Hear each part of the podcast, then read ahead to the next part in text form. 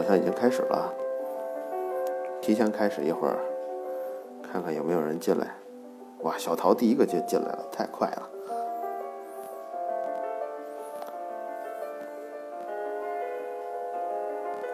我要跟群里喊一声。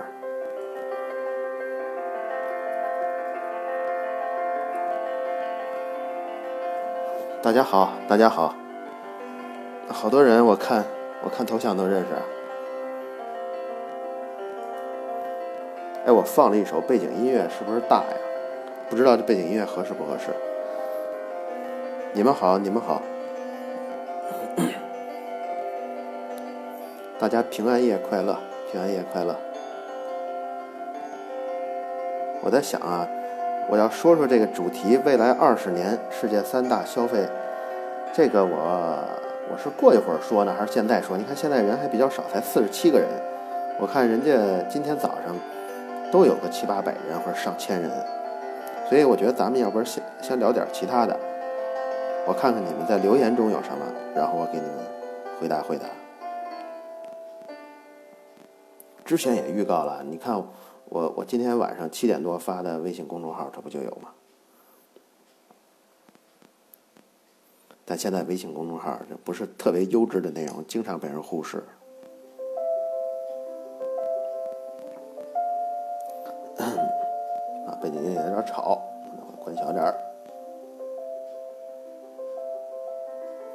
说语音稍语音是不是小啊？那现在呢？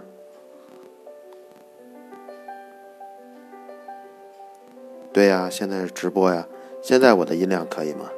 其实现在还没到十点呢。语音小，语音还小吗？现在？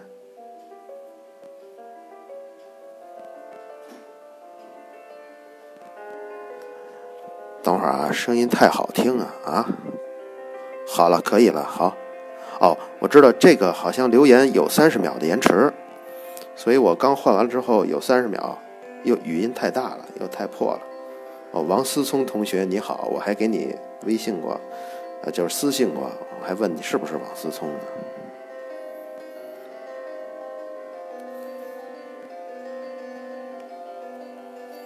我看看啊，围棋讲一下，围棋昨天聂卫平在 CCTV 讲的那个，大家看没有啊？就是聂老师大病初愈讲的。关于也谈了 AlphaGo 的，不知道你们有没有看没有？我觉得那个应该挺好看的，可以可以去看一下 CCTV 的重播。骨折的钢板不拆有影响吗？成年人后，这个您听大夫的，因为有些钢它不是钢板，是那个钛金属啊，那些是嗯可以在上面长那个成骨细胞的，所以就可以不拆。有些。不锈钢的那种，那得拆，要不然今后化脓了。哇，送出这么多棒棒糖！那我们我看看，现在一百二十多人，我看啊，等到还是等到十点正式咱们开始说啊。免疫系统疾病的治疗进展，当然不了解了，这得你得嗯特定的具体的事儿得具体查才能知道。但是现在免疫系统的疾病，这算是一个呃前沿吧，因为现在。很多感染性的可以治了，癌症的也有它的方向，免疫系统的反而是更，呃，怎么说呀？我觉得就是更黑暗一些吧，前景。哇，舒杰，谢谢舒杰送的棒棒糖。超光速不可能有超光速啊啊！也有一种理论说是可以有超光速，超光速的物体只能以。光速以上的速度运转，它不能跨越这个，就不能从超光速变到光光速以内。那光速以内呢，也不能跨过这个光速到光速以外。哎，就是这么一说啊，咱们也不知道。现在凡是关于宇宙学的，关于呃时空弯曲的，关于多少多少维度啊，呃这个这个空间说什么十一维啊，有说十维、七维的，所有这些。我估计很长时间内都不会讲，因为这些涉及的太专业的东西，就至少得有很深厚的数学功底跟物理功底才能知道个明明白白。我也不懂，然后真的懂的人讲出来也不懂。怎么声音还小啊？我看啊，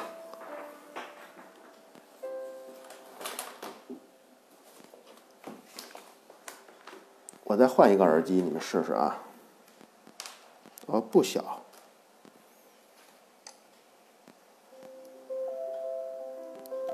喜欢视频直播，我这视频直播就不行了。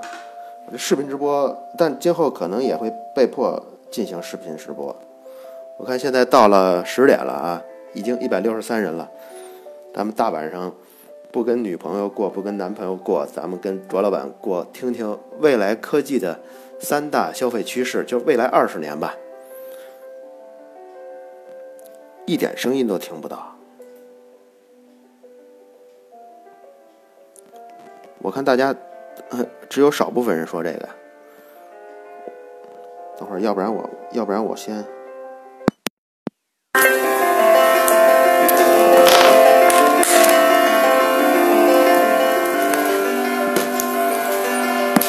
声音正常，比较小。那现在呢？现在的声音，现在的声音呢？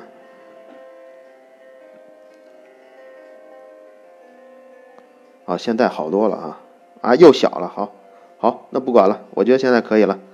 那么现在说说这未来二十年的消费趋势。嗯，还是小，因为最近那个，尤其最近一年，中国的经济开始放缓。其实世界上任何国家都开始放缓，没有一个国家是在往上猛涨的。呃，如果要回忆起前二十年里头，你看咱们，呃，有哪些东西能够说为算是一种家庭的大件儿呢？比如像那个电脑，这算是原来八十年代的时候特别富有的家庭，那可能攒个一两年的钱才能买一台。然后汽车也是这种东西，这些不论是在发达国家还是咱们，都是曾经呃引领一代人的消费趋势啊，攒够了好几年前就买这些东西。这些东西之所以能出现，是因为在电脑之前的量子力学，还有汽车之前的各种机械、各种呃基础科学，正好到了它的实功能实现的这个爆发点了，所以出现了电脑跟汽车，或者是飞机、高铁。这些东西现在其实就是上一代的基础学科的引爆点，该爆的，要我看已经都爆了。现在属于，呃，没有新的引爆点了。但是没有呢，也不是因为呃完全没有，是因为它现在的理论还还跟它的应用没有结合的那么紧密，所以我就挑出了未来三个结合比较紧密的点。我一边说呢，我一边看大家提的问题。你们要有问题，我看特关键，我要必须补充一下，我就给补充一下。谢谢舒杰啊，谢谢。呃，丫丫说故事送出的这些星星啊，这些东西，我接着我接着说。那么之后，我们的基础学科在这个嗯，能够跟理论呃结合的这些应用都有什么呢？我觉得有三个东西会是今后二十年里头那些家庭会花他们一整年的，果断把音箱插上，花花他们一整年的收入去。买买完了之后，还能对他们整个家庭的生活质量起到决定性的提升。都有什么呢？哎，对，就是这个，嗯，这个听众说的叫低垂直果，叫 low hanging fruit，已经被采完了。我们先说第一个，就是备份年轻状态的身体，这指的就是干细胞的应用。这个干细胞的应用在呃。实际上已经经过好几十年的呃理论上的发展了，现在在临床中比较先进的应用啊，呃就是治愈一些我们常见的慢性病，比如像二型糖尿病，这咱们在节目中曾经说过不少。这呃用干细胞可以呃恢复部分呃胰岛的功能，还有就是视网膜的黄斑变性，还有视神经的退行，这些用干细胞也可以恢复这些东西，还有阿尔兹海默症。的呃，就是已经退化、已经死亡的神经细胞。神经细胞呢，从呃呃传统的那个这个观点是它不可再生，就是它出生是这么多，之后就慢慢减少了。但是现在呃发现也会有部分再生的啊，但是量很少。但是现在用干细胞已经可以部分的恢复一些阿尔兹海默症的脑部的神经细胞了。我举的这几个病呢。在从前我们几乎是没法儿呃，就已经没办法了，只能拖延或者是维持现状。那现在已经就是说在临床的实验中已经有成成功恢复的案例了。还有什么呢？比如像烫伤，大面积的烫伤，你要是植皮呢？呃，从前这个呃自体植皮，你要等它慢慢长，那可能人都死了，这皮还没长出足够多呢。但现在就可以通过呃干细胞的诱导，诱导成皮肤皮肤细胞，然后再给它那个增殖，然后通过你看这个烫伤，这个就有一点儿呃，就可以往农业上转。你比如像呃，就是养牛吧，养羊吧。你看现在为什么说牛肉、牛肉、牛羊肉是最贵的？然后像呃猪肉跟鸡肉是便宜的呢？它有这么一个呃专有名词叫做“肉饲比”。肉就是呃肉就是那肉啊，饲就是饲料的饲，比他说的就是呃一一个牲畜，就是你花多少斤的粮食你喂它，它才能产生一斤的肉呢？就这么一个比。牛羊肉贵呀，它就是贵在，呃，这肉四比很难，最呃就是最低最低，也就是呃六六比一，也就是说你喂六斤粮食，六六斤的饲料，然后长出一斤的肉。这个牛跟羊都是这样，很就是很多牛，就是哪怕是圈养的，哪怕是那个呃批量生产那么养的，也很有可能出现九比一的情况，所以牛肉是特别贵的。那换到猪肉呢，就变成二点五比一了。所以咱们吃的猪肉很多，但鸡肉呢，最好的情况下能达到一点五比一。这个还是叫圈养的，就大规模的饲养场养的。如果你要是那种，就是说有些人宣传的有机农业呀，呃，有机这个这个农牧业呀，那种放养的话，这个比例二三十都不稀奇。所以这是为什么我们我们就是要解决世界粮食问题啊。啊，或者食品问题，还真就只能靠科技。你要想回到从前的那种放养的模式，地球上没有那么多资源。当然，这就说跑了。这一下说的这个，这个这个干细胞在这个农业上的应用了。那咱们又再说回这个身体，就是今后我们就可能活到一百二十岁。那这在这一百二十岁中，可能到了七十多岁的时候，身体某些器官已经嗯不行了。像像肝啊，或者是肺什么，这会儿，呃，我们可以用在年轻的时候保存下来的干细胞，把它诱导成呃需要的那些东西，呃，比如像呃，现在新生儿，就是父母到了医院，他都被宣传有这个那个脐带血保存嘛，但是现在宣传脐带血发那个单子的人，都是一些科技啊、医疗公司的，就是有商业利益的人。国家是没有这个政策要保存脐带血的，我也做过这期节目，就是现在花这个钱去保存脐带血，好像得花个一万多两万块钱，保存完了之后是不值的，因为你能用到的概率很小，而且真的等到比如说二十年、三十年之后，你这个这公司还在不在？他你给保存的脐带血，你还能用还用得上用不上？这我觉得真是两说了。但是我相信，随着这个技这个技术不断的发展。这个成本不断往下降，我估计真的有那么一天，哎呦，感谢朱先生，一直，哎呦，这棒棒糖一直没停，呃，就真有这么有有这样的机会，呃，国家都会统一的，呃，比如说给出政策，每个人都保留一定的脐带血，然后在我们呃，比如说生白血病的时候，然后这个骨髓移植的时候，就可以用到我们之前留下的东西。我们还可以保留很多很多部分的这个细胞，然后现在这些细胞又可以给它诱导成嗯最初级的那些多功能的干细胞，然后让它再呃给它分化成各个不同身体器官的细胞。你假如说嗯保存这些东西呃比如说三十年，然后两千块钱，我觉得相信每一个城市人都会花花这笔钱。然后等到你需要的时候，再把它，嗯，给它给它诱导成你需要的器官呢，再给它植入呢，呃，这整套，比如说十万块钱，一个肺，一个心脏，一个肝，哎，那可能这人一下就可以再利用健康的器官再活个十年二十年。你比如，我就见过很多，其实我的奶奶就是这样。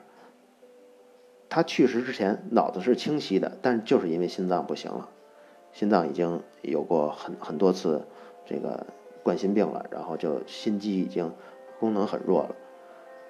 就是很多老人，他假如没有发生阿尔兹海默症的话，他的脑子是清晰的，就是因为身体的其他地方器官可能供氧不足了，就就最后就很可惜。其实他们的，你比如说，呃，顺着这个思路在想啊。我们一点一点的切除身体的部分，我们先切除什么呢？像那个肠，像肝，像胃，呃，肺，这些都可以能切除不少呢。然后像那个肾，哎，就切一个。但是，假如我们我，嗯，我们想啊，有些残疾人他呃双臂跟双腿都没有了，其实最终你切，你最最终你切保留一些，保留一些内脏器官。其实他们很多是为你的身体机能、活动机能提供能量，提供一些代谢的功能。然后，假如我们能把供氧、跟呃供水，还有一些呃一些离子物质给它呃都能提供的话，最终我们甚至能做的很极端的，就是只保留一颗头，然后其他的其他的都没有。那假如真的有这样一个，比如说呃非常宝贵的。科学家和非常宝贵的，像爱因斯坦，假如在活一百年之后出生的话，那我们不惜一切代价，我们要挽救他，那我们就挽救他的大脑，我们就保存他的呃，让他的大脑保持保持健康状态，其他身体的器官都不要了。那这也可能需要钱，你比如说，今后今后价格降低了，你比如说呃三十年一万块钱，或者是三十年十万块钱。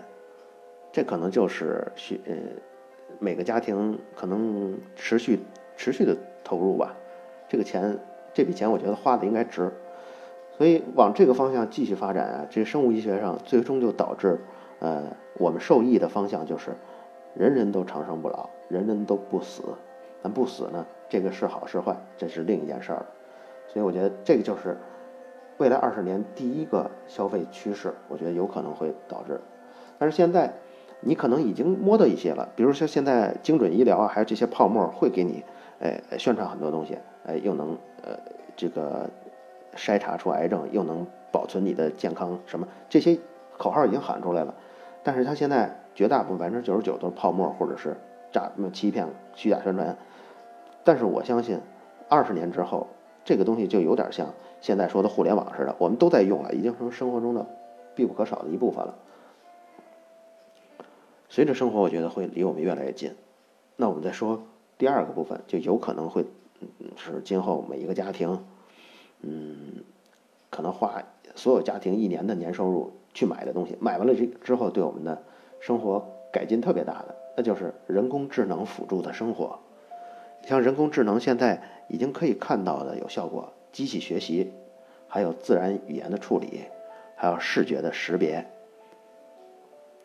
嗯，我觉得可能很多人说是不是代替的呃人工智能会代替人的智能呢？我觉得以人的这种傲慢和这自豪感，他不会去往那个方向设计，他顶多会让人工智能适应人们的呃，就是或辅助加强人们的呃这个生活或处理能力。你比如说，咱们举一个例子，你像守门员或者很多呃运动员，他做的某些动作。是需要反复训练的，这些训练只是在他们的生生物的大脑上留下一些痕迹，留下一些步骤，然后这些感觉他们练好了之后，在比赛中才能表现出来。但是如果我们现在通过神经系统的研究，通过人能人工智能的辅助，把这些运动员做正确动作或高效动作的时候，优秀满分动作的，把这些动作通过信息的抓取，把它保留出来。然后把这些经验植入、反复植入给其他人，或者是加强给这个这个运这个运动员，那也许他训练的时候，在完成更高难动作的时候，或者完成同样动作的时候，他成功率就会高很多。或者是甚至，呃，他做出的这些动作的一系列的肌肉动作，这些信号也能被复制，然后甚至复制给一个普通人，这普通人只要身体机能是健康的，他也能做出相关的动作。你看，这就是一个，我我能想到的例子。还有像什么呢？刚才是动作啊，你就说呃情感上，现在微信啊或者摇一摇啊，或者是呃包括呃咱们这个直播，都是沟通我们跟每个人的这个情感情感上的交流。但是你想，呃，我们的情感是什么样的？处于什么种状态？比如说是兴奋的，或者是好奇的。或者是渴求的，反正各种。如果我们能通过语言、通过表情、通过模式识别，或者是通过一些脑信号的，那反正一些信信息收集吧，然后，呃，通过这些东西，经过计算机的处理，判断出你的你当前的情绪的状态，这些细节呢，你在虚拟的网络中。找跟你当前状态一样的人，去配对儿，在你你就可以在网络上找到当时和你共同情感体验的人，这就有点像《阿凡达》里的那个神交啊，就是伸伸出一个尾巴，嗯，就互相那么交。我觉得这可能是一种新的娱乐体验，或者新的呃社会交流体验。我看看啊。高级的 VR，我我想可能是这样。我接着说，这是情感上，在工作上呢，比如像，呃，嗯，我们在创作的过程中，这些每个人的工作都有创创造性的一部分。这个创造性的部分常常，当时给你的感觉是不可名状的，你说不说不清，但是又模模糊糊有大致的一个思路。那么人工智能是不是能帮助你保存现场呢？就是你这种。啊，灵感，呃，灵感一刹那来的这个状态，比如说你洗澡的时候，你大便的时候，经常会有这种情况出现，然后保存到这个状态，等到你，呃，有集中精力的时候，合适的时候再重新复制给你。还有呢，就是在我们海量收集的信息的时候，我们收集的这些信息都喂给他，然后让他来帮你加工。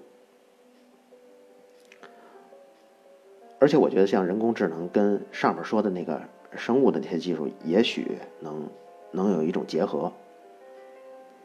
你看，这种东西出现之后，会呃，比比如说刚才我说的每一套系统卖它二十万，就是现在的人民币二十万，我觉得我我会愿意买的。这能大幅的提高我的效率。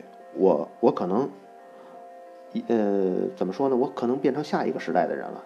比如说我的效率提高，从前你看没有网络。我们去图书馆要查一个问题，半天就过去了。那现在在互联网上，这个问题再复杂，我们花个两三个小时，总能找到差不多需要的资料。那么今后，我们可能需要的东西，直接的需求提给的是人工智能资料库，他们大量的吃进，然后图给你的是加工过的东西，就有点像四五个你的秘书帮你在互联网上查好了，然后按照归类总结，给到你一份儿。呃，你在一个小时内能看完的一个总结性的东西，我觉得这可能相比从前的互联网又迈进了一个效率，所以我觉得这人工智能上的东西也许会被呃大幅的利用，人的效率呃人们工作的效率大幅提高，但这带来的一种这个恶果啊，就是失业，有很多职业就会呃就会没了。这个失业跟呃，我觉得失业有两种，一种叫一种像像波动性的失业，就是你比如说大家需求都减弱了，现在都不愿意喝牛奶了，好，那的那个这个这个呃这个奶牛养的也少了，然后挤奶工也少了，那也许等到什么时候潮流又回来了，那同样有雇同样多的呃奶奶牛和挤奶工，哎，他们的工作又找回来了，但是还有一种失业是那种结构性的失业，就是整个。类型的职业彻底消失了。你看，曾经有过这么几个职业啊，就是照相馆修底片的，能把那个底片儿，哎，你比如说你照的那一刹那你没乐，他能给你的嘴角给翘起来，啊，还有给黑白照片上色的，这些人曾经的，呃，在他那份工作是技术含量很高的工作，但是随着数码相机出现，还有 Photoshop 的出现，甚至像现在那个什么美拍的相机的出现，这些人的职业已经没了。还有像洗衣洗衣服的工人、纺织工人，还有那呃用那锡补锅碗瓢盆的，这些都已经消失了，这就属于结构性的失业，他们已经没有了。我觉得造成结构性的失业有哪几个？你像产呃流水线上的那些产业工人，他们就会被机械臂代替，被机器人代替。然后还有司机会被代替，这个大家说的最多。还有售货员，还有那些速记员。我我就参加过几次发布会，那些重要领导讲话底下会有那个速记员，声音有点小。速记员，我就是我刚刚说的这个，像流水线的工人、司机、售货员、速记员。这还是嗯，在在我们的概念中，属于工作的叫什么说阶层比较低的啊，就工作技术含量不高的。高一些的，我觉得也会有。你像初级的翻译，因为像刚才咱们说那个这个人工智能不是就有这个自然语言处理吗？现在我们比如嗯，你拿着手机上面有 Google Translate 那个应用啊，你要去了，比如说德国，呃，不说英语。你真的就可以用 Google Translate 摁住了，说一句英语，当然英语翻译成德语肯定正确率高啊。说一句英语，然后他给你翻译过去，对边德国人就听得懂，然后德国人再给你说过来，他说的时候你也摁着，然后就给你翻译过来英语，你也能听懂。如果之后这个呃处理速度更快，然后收集的更准一些，初级的翻译的工作就已经被代替了。还有像刚才我看听众有有有说的挺全的，律师就是这样。初级的律师也是这样，就是他最终那打官司跟辩论的那个律师咱不提啊，那可能还是需要很的很高技巧的。但是最那个帮那个助理律师帮着律师整理那些大大批的文案，就是找原来从前的那个呃相关案例的类似案例的，然后有助于那个这个参照对比的这些也可以被呃机器识别，呃就是这那个叫什么深度学习给代替了。还有会计。这真的是一个法律严密的社会，你的输出、你的、你那个支出、你的收入，也可以用机器人来代替。还有像什么交易员，就是比如九十年代那个股票的交交易员那些，那都很吃香。但是现在起码我我起码我知道，像这个硅谷的高频的交易，没有人操作了，全都是机器操作了。即使不是高频的交易，也有很多是不是买，是不是卖，这个单的决策是由计算机完成的。你如果是一个人，就算你现在有丰富的那看那 K 线图的经验呀什么，这些人也就面临着淘汰了。他们的判断在那个大数大数据的呃机器学习中是不值一提的，就就碾压式的失败了。还有像 X 光的那个那个是一些医医学影像的识别。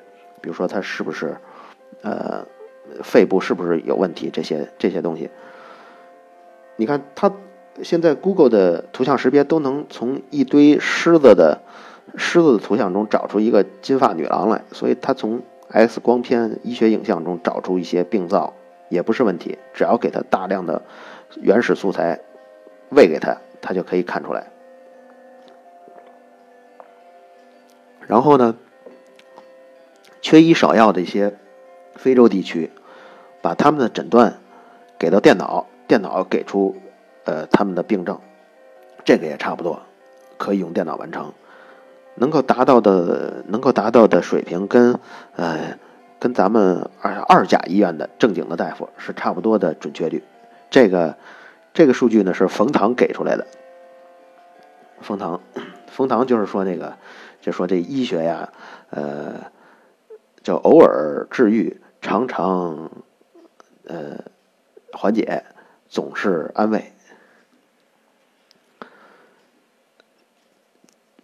通过这些这些人工辅助呢，我觉得能能能给咱们带出什么呀？就是省出很多很多时间来，剩下的不能由人工完成、人人工智能完成的内容，才是人类。才是真人需要做的，那就我觉得绝大部分都是创造性思维，而我觉得创造性思维最要求最最重的就是基础扎实的，就是有数理数理基础扎实的科学基础扎实的这些创造性思维。所以今后，比如我的孩子，我觉得二十年后正好就要面临着他找工作，所以他从出生开始格外得重视他的数学呀、呃逻辑啊，嗯，还有计算机语言呀，甚至算法呀这方面培养。这方面可能是他今后找工作中的竞争优势。喝口水。而且，我觉得不太乐观的是，创造性思维仍然有可能部分被人工智能所代替，因为我们所定义的创造性的思维，起码在我脑中，我觉得只要是曾经没有出现过的，然后它出现了，这就叫创造性思维。你比如像深度学习中，你比如像 AlphaGo，它跟李世石在下的时候，曾经就有几曾经就有几处李世石后来就在反映说，他那一步那那那一步他是自杀式的下法，怎么能往那那不是送子儿的那个那个下法吗？这是当时李世石跟所有旁观的那个围棋的高手们的一致的认同点。可是阿尔法狗在走那几步的时候，他在自己的。决策数中统计的他的胜出率，始终就是百分之九十以上的胜率。他每走一步都是百分之九十的胜率。那些步现在就是，就比如说中国棋院，你要昨天听那个聂卫平讲，就是研究的一个重点，就他他为什么会会跟我们传统的思考方式差那么多？而且现在职业棋手在比赛中，已经有少部分人开始。尝试着用 AlphaGo 曾经走过那些那些步数，开始在实战演练了。所以你看，对一个下棋这么哎，我觉得是一个呃高智商、创造力的一个行业中，它现在有一些嗯下法已经是呃 AlphaGo 已经是人工学人工智能来创造出来的，所以创造性思维仍然有一部分会被替代。你看今天早上，今天中午啊。田一苗，呃，就是古典音乐很难嘛，那个，嗯，那个特别好的主播啊，田一苗，他就提到，就是，呃，我我就提了一个问题，我说，像用计算机算法能做出那个那个贝多芬啊，就是古典音乐的那个严格的曲式的曲子，能不能做出来？他说也可以做出来。但是我后来又问一个，我说，那做出来这些曲子，要让你听的话，你能不能听出来？就是不事先不告诉你的情况下。当然他可能没看见，就没提，呃，就没提这个。反正我这么感觉，既然下棋就在人类智力最顶峰，他能够做出一些不同的东西。我想，如果让他们按照这个，呃，比如说那个古典音乐的曲式来写音乐，也能创造出一些东西来。所以创造性的部分，也有一部分会被 人工智能代替。所以今后，我想我们的创造工作是和人工智能配合完成的，就是它能出来什么，我们不知道。我们从他们出来的那些曾经没有出现的结果中，我们看有什么可以利用上。所以我觉得，如果有这么一台机器，比如说今后我要是写文章啊、做节目啊，它能帮我出了很多，哎，我我在任何渠道我也发现不了的一些东西，我而且我还能用得上，那这机器我买。比如说十万块钱，那我砸锅卖铁我也买一台。这刚才说了第二个，那第三个就是移民火星。那这说起来有点科幻，可是呢，真有这样激进的人。你看这个埃隆·马斯克，他计划就是从二零，好像是从二零一八年开始，他说是每隔二十六个月，然后。呃，发射一个火星，那就是二零一八年、二零年、二二年、二四年、二六年，大概就在二六年就发射了，成功发射了四次火星探测器以后，然后他要第一次执行发人。二零二四年，距离今年就是八年，或者啊，二零二六年就是十年，就是我四十岁出头了。比如说火星这个任务真的呃执行到位了，然后我觉得它执行了二十年之后就有可能成熟，而那个时候正是我的孩子可能三十多三十三十出头的时候，那就有点像曾经的美洲大陆探险，就是新发现了那边的美洲，呃，可以住人，但是什么都没有，就是荒凉的。要不要去那儿？呃，就是碰碰运气或者探探险。我觉得那会儿的年轻人会考虑这一点的，但是去那儿肯定很贵。现在飞去呃火星大概是二百四十多天，按照现在这个。但是现在的呃这个卡在哪儿啊？就是这个运的东西太多太沉，我们没有那么那么厉害的火箭。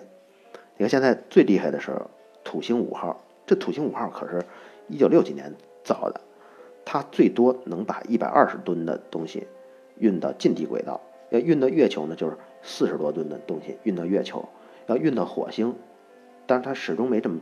呃，我估始终没这么大动力。假如说，呃，真真可能运的话，我估计可能也就是几吨。现在，埃隆·马斯克 （SpaceX） 他们最终要实现往火星上运的，大约要运一百一百人出头，然后可能是好像四百多吨的东西要运到那儿，所以这是一个非常大的火箭，他得把这个呃得给处理好。当时他说的这个能去火星的人，他。他大概大概算了一个，就是说十万人里头有一个人有这个呃呃活动这心眼儿了，决定去火火星。那现在就是火星上就大概是八十万人吧。到那个年代，八十万人呢都在火星上，那就是是一个，我想他们一定会居住在一起，那就是一个不小的城市了。那么这八十万人，他们可能就是今后就有点像呃最开始在。呃，美洲大陆建建立美国的那批先呃那批先驱吧。埃隆·马斯克给了一个船票的价格，说等到这火星移民计划成熟的时候，给到那儿呃就是一张船票是十到二十万美元，所以二十万美元呢，那就是就是一百六十多万。我觉得当年有很多跑到美洲大陆去。去冒险的那可能一趟船就是一个多月过去，也得花他们大概所有的积蓄，所以这也是一个会改变我们非常多，而且也一旦掏了这笔钱花了花出去以后，也会对生活造成重大影响的。所以呢，这就是我总结的未来二十年三大消费趋势。差不多说完了，这个咱们时间正好过半，剩下的时间呢，咱们回答一下听众的各种问题。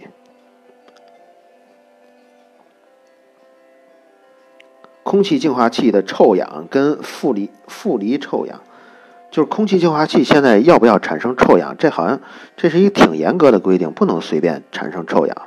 臭氧大部分是有害的。人为什么几分钟不呼吸就会死？人体有任何一个器官是缺氧几分钟就会衰竭的吗？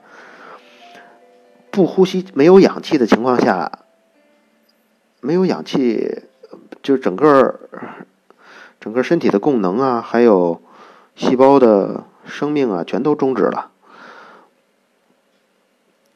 数学算科学吗？哎，这个问题啊，嗯，有好多人提过。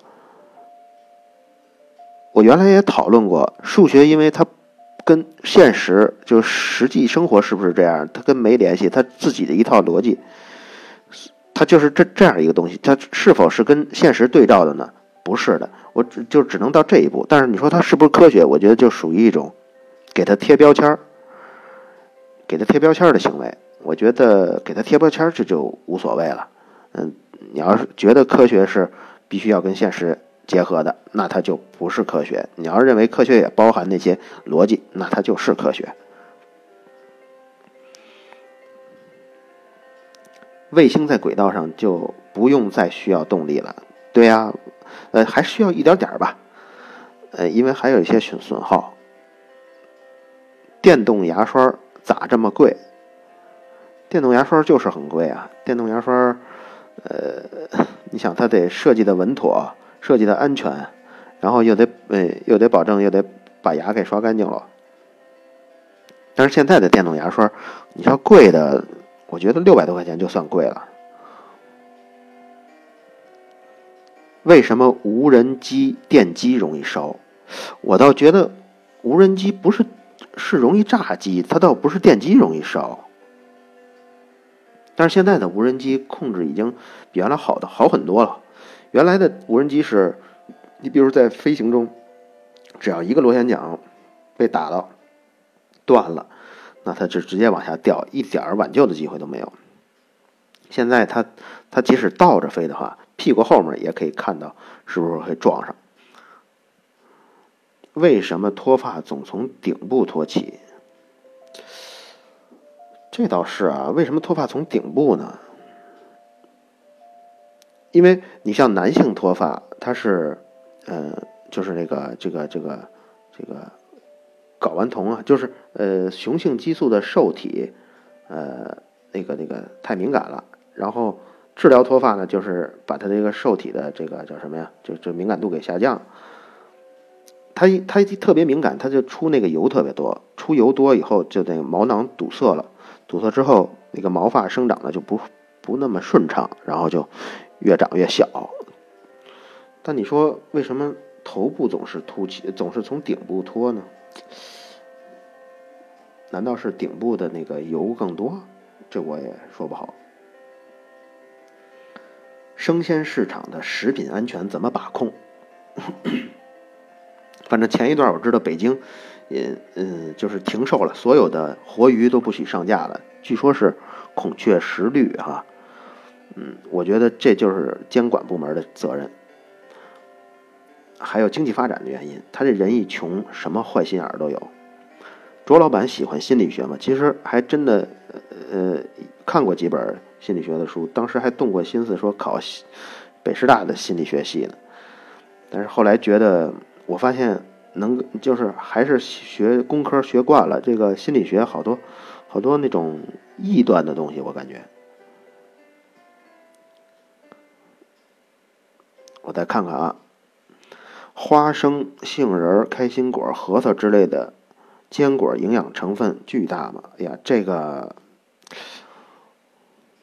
营养成分，我我老觉得好像微量成分上差距并不大。也许，呃，一种开心果跟另一种开心果的差距，在营养上的差距，甚至比一个开心果跟核桃可能差距还大呢。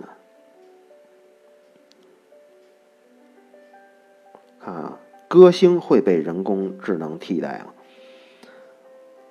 如果人工智能体现出一种我们看上去算得上是性格的东西，我觉得歌星就也可能会有一部分歌迷会会会开始爱上人工智能之类的，但我觉得机会不大。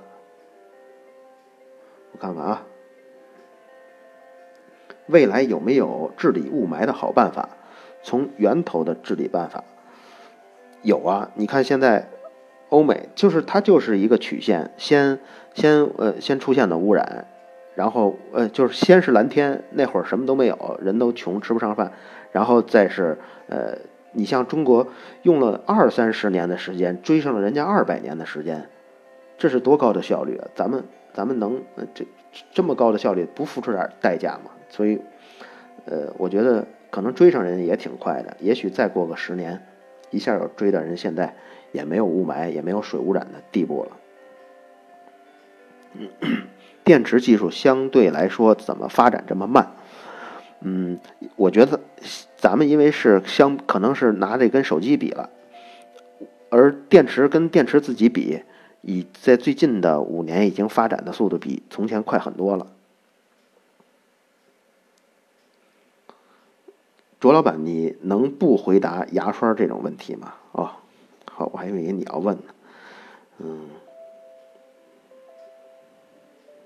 我看看啊，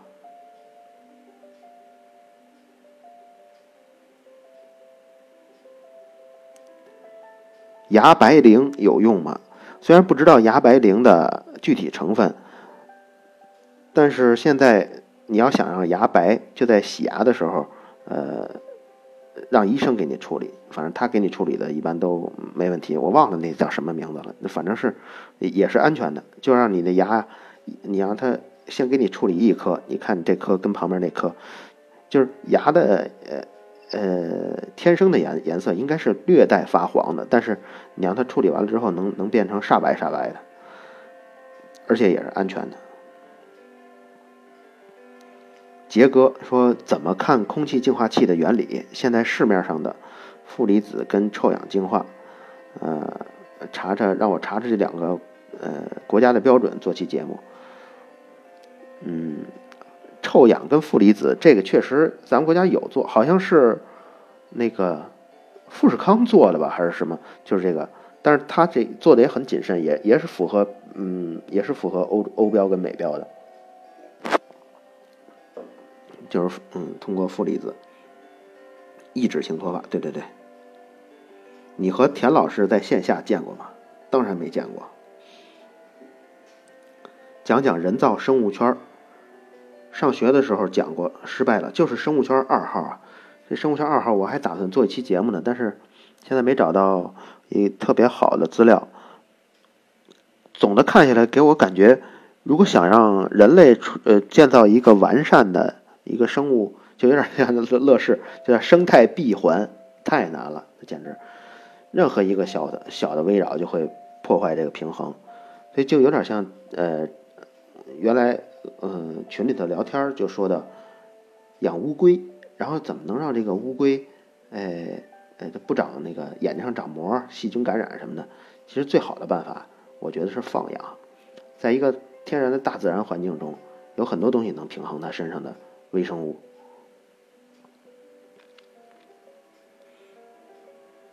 看看啊，多巴胺和内啡肽、内啡肽有什么关系？觉得都是 太专业的问题了。卓老板看好国产动画片不不看好。我觉得它的定位就有点像国产的呃科幻，它就是归到那个儿童文学、儿童儿童读物里去了，所以。没有受到更多人的这个这个认同，从事这个行业的人，这个利润也不好，就更缺少动力了。我看看啊，养呃养殖业养牛看好不看好？哎呀，这还真不知道啊。我总觉得只要您那个。您您您吃同样的饲料，您产牛肉比别人高，有这个技法，有这个这个技术就可以。现在才六百八十人在线，卓老板统计过你的粉丝大概多少人吗？这六百七百二十五，我觉得这人不少，因为早上我看他们的呃直播也大概这么多人，而且我觉得喜马拉雅好就好在，它不数据作假，就是你是多少人就是多少人，就是你现在就能体验到七百二十五个人在线的时候。你的问题根本回答不过来了，所以我就看有时候有那个直播，呃，直播有那么两三万人，结果就那么三四个人提问题，这个水分太多了。嗯，哦，冷光美白，对，戴小涛就是你说的这个，能让牙齿变得特别白，而且我也看过，应该是挺挺稳妥的。怎么看哲学与科学？这个其实我有点想说，想做成一期节目呢。因为我那天仔细看了饶毅跟朱冰在北大的那个那个辩论，我估计咱们群里头不少人看了，因为我好像还转发来着。在那里头，我我突然有一个扭转，因为大家知道，可能就我对科学哲学这一分支就挺厌恶的哈。但是在那个辩论中，我就能感觉到，在一个问题的科学前沿上，呃，哲学思想是对他。到底选择哪个方向去研究？到底选择信哪一部分的结论，对他是有影响的，或者说是起到一个呃决定性作用的。所以，嗯，我觉得哲学思想还是，嗯，就我原来可能有点太偏激了。但是科学哲学啊，这个分支，我对他的看法依然还是从前那样的鄙视。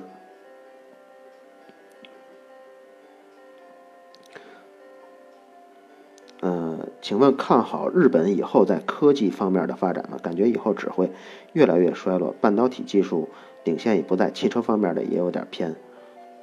我觉得科技方面的，呃，就是呃，基础在于呃，这民众受教育，还有这个大学的水平、科研的科研机构的水平，然后土壤在市场环境，日本是呃基础很好，好像市场环境不太好。中国是市场环境太好了，基础基础不好，有点反着。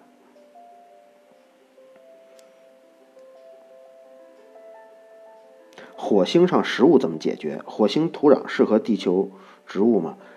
呃，我觉得这个问题就是交给马斯克最大的一个问题。你得怎么通过呃微生物的培养，然后改造，首先改造嗯火星上的大气结构。土壤结构，然后再解决水的问题，可能这是第一批上火星的人要解决的问题。我再看下一个问题啊，啊，这个荷兰阿姆斯特丹大学这埃里克呃呃维尔兰教授提出一种新的理论，就说爱因斯坦的那关于引引力的理论是错误的啊，就这个应该是在十月份的时候发的这个新闻。嗯，总结一下呢，就是他这个属于正经大学的正经教授的一个非主流的研究。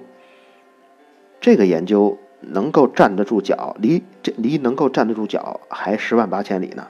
你想，爱因斯坦的不管是呃狭义的还是广义的，已经经过了无数次的考验，无数次的实测观测，都是符合他的理论的。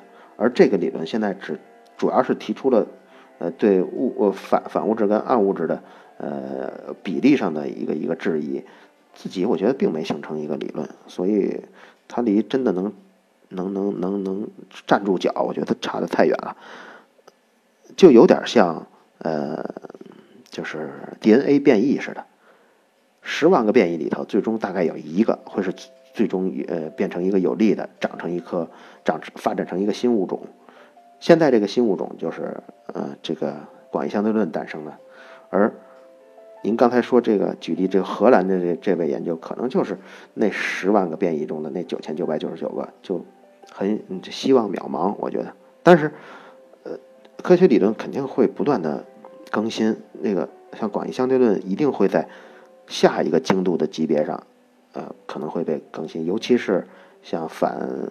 这个这个引力波的探测器精度越来越高，我们就能测到一些，甚至是，嗯，叫叫这个中子星的相互环绕碰撞的这些事件。而中子星它是发射电磁波的，这个电磁波如果比如像我们那个，呃，建在建在云呃贵州的那个 FAST 那个大五百口五百米口径的，用电磁波跟引力波同时观测一个事件，哎也许这真就能看到。那个来验证一下引力波在电磁波的观测精度下是不是，呃，有还有缺陷。如果真的在精度上还有，也许这个精度上的小缺陷会诞生下一个更更更适谱的理论。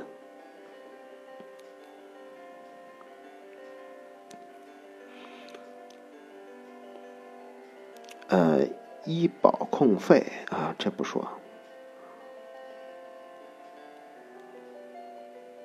近视眼最近有什么新技术，有可能治愈吗？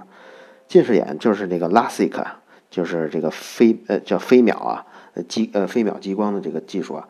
最近的我可以补充一下，原来节目中说过，但是现在有一个新的，就是嗯呃叫什么什么基因变异来着，我忘了啊。就是呃呃人群中有那么一类人的基因是不适合做这个飞秒的眼科手术的，就做近视眼的。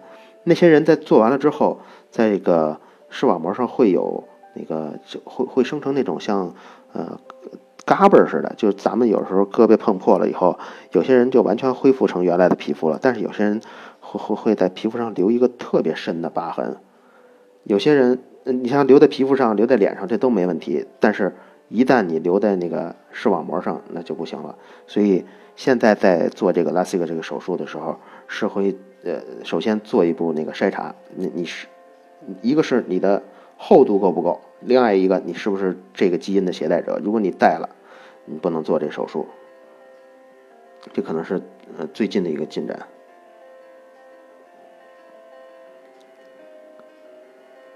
哦，呃，有好多人问，之呃，我节目里那个早期的那个流水的声音，那是一个无版税版的音乐就叫 Water，没有什么，呃，可以可以，这个这也很普通的一首。卓老板给我们推荐点催人泪下的东西，催人泪下的东西啊，我觉得就在身边前几天我就发生了，我觉得最后这点时间，我给你讲讲这催人泪下的东西。呃，在我这个年纪，我觉得上学对学生最重要的就是呃最奢侈的东西，一个篮球鞋，还有一个自行车，就是叫什么山地车那样的。然后我跟我同桌的那高中一直跟我三年同桌的。他那会儿就是买了一个自行车，但那自行车是，呃，好像是考上重点中学以后，爸爸给买的。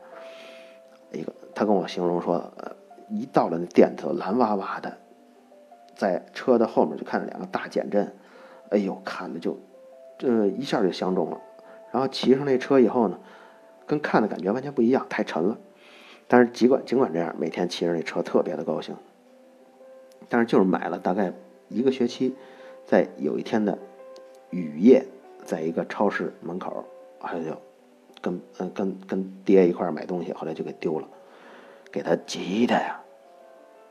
然后就顺着那排停车的地方，下着雨他就跑，从那个这溜跑到那溜。然后他爸看着他这么急，也叫他，鹏鹏别跑了，别跑了，回家吧。他爸骑着车，他坐在后座上回去了。又过了两天，他爸爸又给推了一辆，也跟那车差不多的那么一辆车，也挺不错。这是高中的是，高一的时候。然后最近呢，呃，他爸爸去，呃，他把他爸他妈接到德国去，嗯，跟他那儿玩玩两天。然后原来对爸妈的认识还是从前在家里的熟悉的环境。爸妈老了，十多年过去了。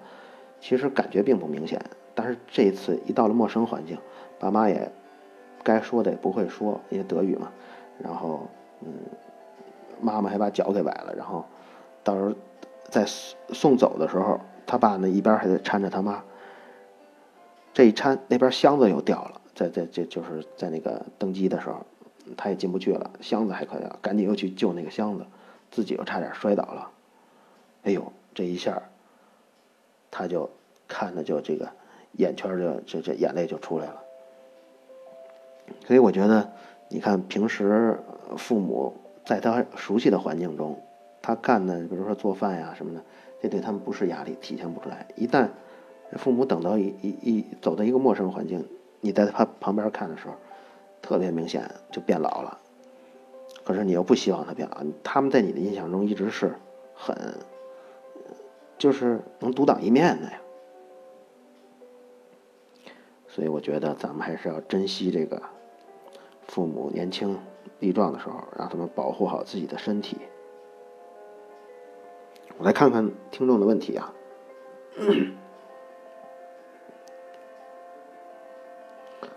怎么看待前段时间那个违反牛顿三定律的机器？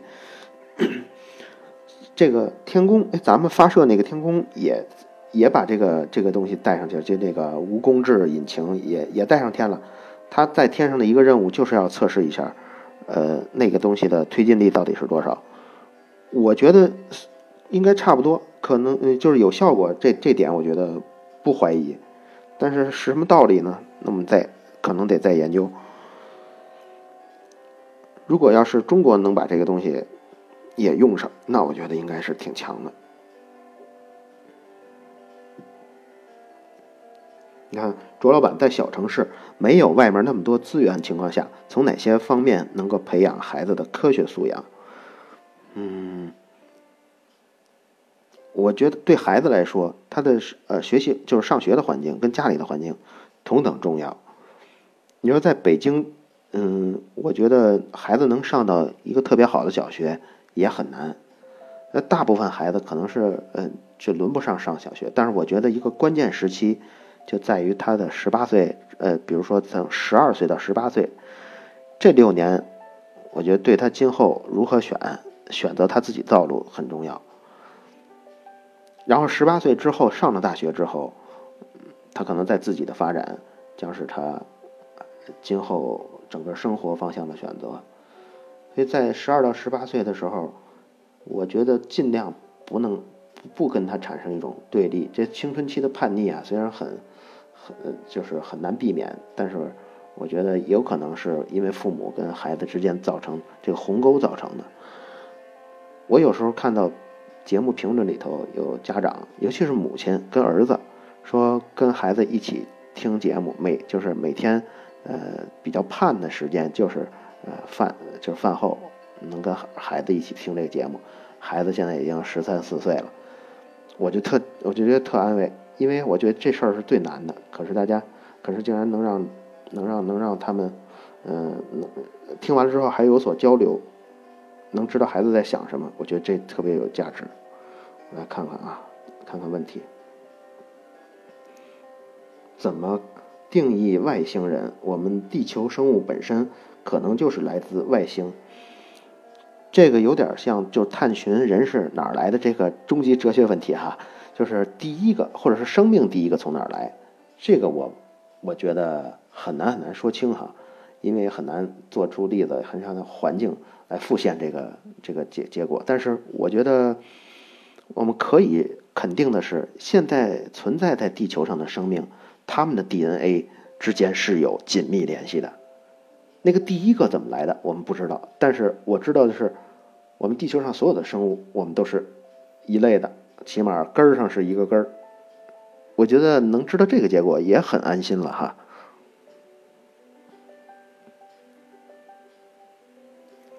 我来看看啊，脑梗能治愈了吗？嗯，这个就得当时就得治，当时错过了就就不行了。哎，D 问了，是德国的瓜美瓜美酱吗？呃，是瓜美酱的老公。卓老板，你的真名是叫卓克吗？是的，身份证上的名字就是这个。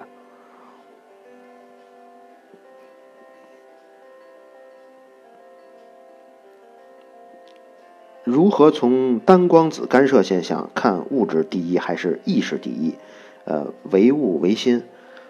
这就呃，之前那个说数学是不是科学？我觉得这两个问题很像，就是看你想把它贴到哪个光呃哪个标签上。我觉得这好像并不重要，就是呃，你只要准确能描述它，你并且能预测它就好。但具体是他说它是属于这个呃唯唯心标签呢，还是唯物标签呢？我觉得反而是次要的。焚烧垃圾的技术，这个我还是真不知道，真不懂。瓜美酱是卓老板的朋友吗？是非常好的朋友，是非常好朋友的老婆。我们我们第一次可能都得啊，零六年、零七年见了，那会儿认识的。哦不，还更早，还更早更早，可能零二年、零三年就见过。卓老板怎么看待罗一笑事件？这是一个传播上的社会事件，嗯，这个说不好。手手淫有害嘛？这上次直播的时候说过一次。多谢剑心不艰辛送出的圣诞树，这我也给大家推荐剑心不艰辛，健康的健，心里的心，不艰辛就是这个路啊，不路程不艰辛。他的节目很好，他就念了非常多的书。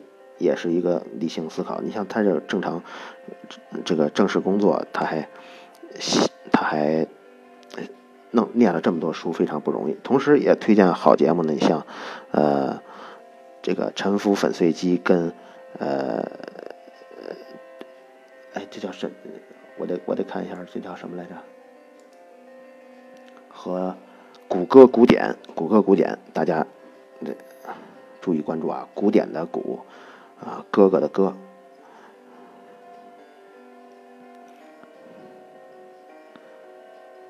我再看一看其他的问题。我和儿子都是您的粉丝，谢谢卓老板，也谢谢你们，尤其是孩子，我觉得要能喜欢听这档节目，因为实际跟其他节目相比，又没有语气，哎，又没也缺少剧情，啊，还有一有点难度。孩子要是能喜欢。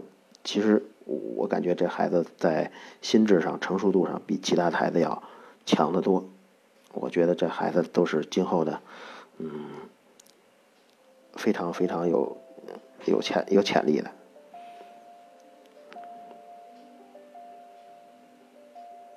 好，现在正好是二十三点，我再回答最后两个问题，然后咱们就结束今天的直播。我再看看啊，因为这有一定延迟，我再等一等。谢谢谢谢谢谢谢谢探路人李李顺存的小靴子，谢谢大家的小礼物。好，第一个问题，小米空气净化器能买吗？是不坏的实验，是，小米空气净化器是很划算的，而且在低速下工作的很安静，我觉得呃挺划算的，值得买。它的测试是不准的，后来好像测试这个功能也也弱化了。但是它净化的功能是没问题的。然后，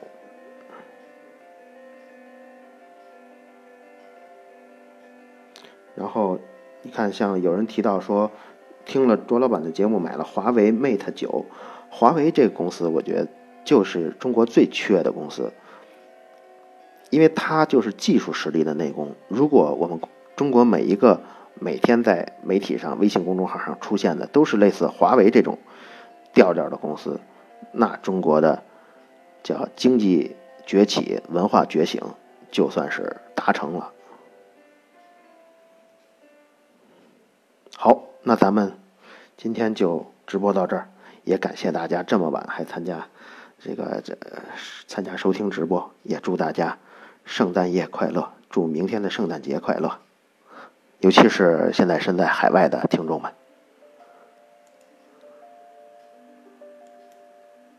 那就咱们到这儿，大家拜拜。